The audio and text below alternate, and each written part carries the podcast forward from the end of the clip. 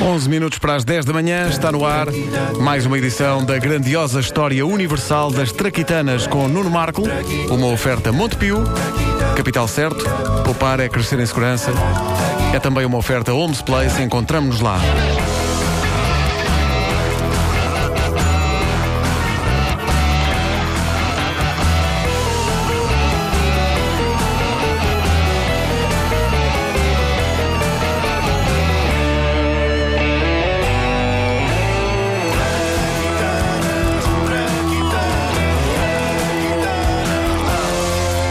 Homenagens têm de ser prestadas a um engenheiro americano chamado Sugar Scatts Wheeler, nascido em 1860, falecido em 1923. Primeiro, porque todos estamos muito mais frescos no verão graças a ele. Ele foi o homem que, assim que apareceu a energia elétrica, tratou logo de inventar um bem de primeira necessidade: a ventoinha.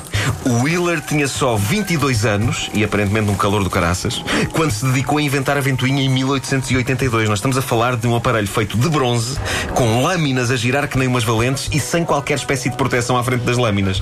Nada dessas grelhas todas pipis que há hoje para que dedos não corram o risco de tocar nas pás da ventoinha. Não, não. A ventoinha do Wheeler não queria saber de segurança para nada. Era para refrescar empregados de escritório nos duros meses de verão e refrescava. E a verdade, de repente, fazia com que eh, trabalhar numa repartição pudesse equiparar-se a trabalhar numa fábrica, porque em ambos os sítios podia dar sarilho, como se pode ver nesta cena da vida conjugal no início do século XX. Olá! Eu sou, como se vê, um funcionário público do início do século XX. Eu sei disso, querido. Então sou a tua esposa. Olha, que tal decorreu o dia? É pá, uma maravilha, pá. Apesar de ser julho, está um calor do camandro, pá. Ali dentro do escritório é que está fresquinho, está fresquinho, fresquinho, pá. Isso é que é preciso, querido. Vá, vamos jantar. Ah, é verdade, querida, já me esquecia. Perdi três dedos da mão, da mão direita. Ainda bem que sou canhoto. Agora a sério, é pá, aquilo lá na repartição, pá, muito fresquinho, sempre muito fresquinho, pá. Wheeler é ainda digno de todas as homenagens quando decidiu industrializar o fabrico de ventoinhas no fim da Primeira Guerra Mundial. Foi nessa altura que ele empregou na fábrica uma grande quantidade de pessoas cegas, muitas delas vitimadas pela guerra. Ele reparou que boa parte dos seus empregados, e estamos a falar das pessoas que viam, conseguiam montar as ventoinhas sem olhar para elas e ele próprio fez o teste de montar uma ventoinha com os olhos vendados, como podemos ouvir nesta reconstituição detalhada e realista, que mostra Wheeler e a secretária. Oh, Sr. Wheeler, está para vista que o senhor ainda se aleija? Não vales nada! Não vale, olha, olha para isto, olha, sem ver. Ora bem, onde é que está a tomada de eletricidade? Vamos lá experimentar isto, a ver se funciona. Olha, está aqui. Cuidado, Sr. Wheeler! Eh, então não é que eu pus mesmo os dedos na tomada, pá, bolas. Oh, Sr. Wheeler, não seja teimoso. Destapa os olhos. Seja, mas é caladinha. Ora bem, é, agora é só carregar aqui no on. Olha os seus dedos, Sr. Wheeler. Ah, ai, do homem, eu avisei. Mas consegui ou não consegui montar a ventoinha sem ver? Ah, pois é. E agora vou conseguir sair desta sala sem destapar os olhos. Olha para mim.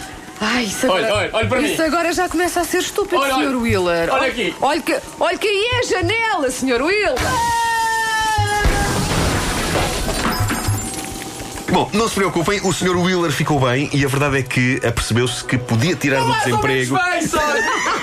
Penso que fraturei um tornozelo! Tenho o pé está tudo bem. O Sr. Wheeler apercebeu-se que Ah, não, podia senhor. tirar do desemprego pessoas invisuais, mas com plena capacidade para fazer aquele trabalho. Eu acho isto bonito. Ora bem, desbravemos a correspondência dos nossos ouvintes. Outro dia dedicámos uma das edições da grandiosa História Universal das Traquitanas à invenção do preservativo. E se bem se lembram, uma das formas primitivas de que falámos era a casca de tartaruga.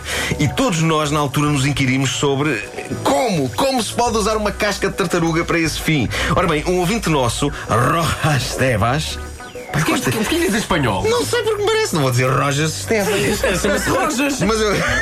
mas eu- Nunca ouviste falar no milagre do Rojas? Pois é, tens razão. O Rojas, é, ele avança com uma possível explicação. Diz ele: já pensaram que o preservativo feito de carapaça de tartaruga deveria ser o preservativo feminino? É impressão minha ou esta hipótese levantada por o Rojas torna tudo ainda mais assustador? Ai, Uma casca de tartaruga com preservativo feminino? não. Como assim, Sr. Rojas?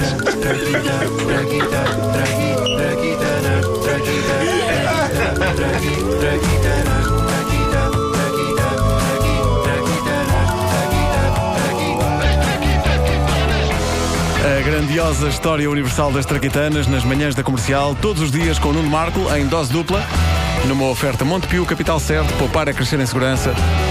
É também uma oferta Homes Place. Encontramos-nos lá.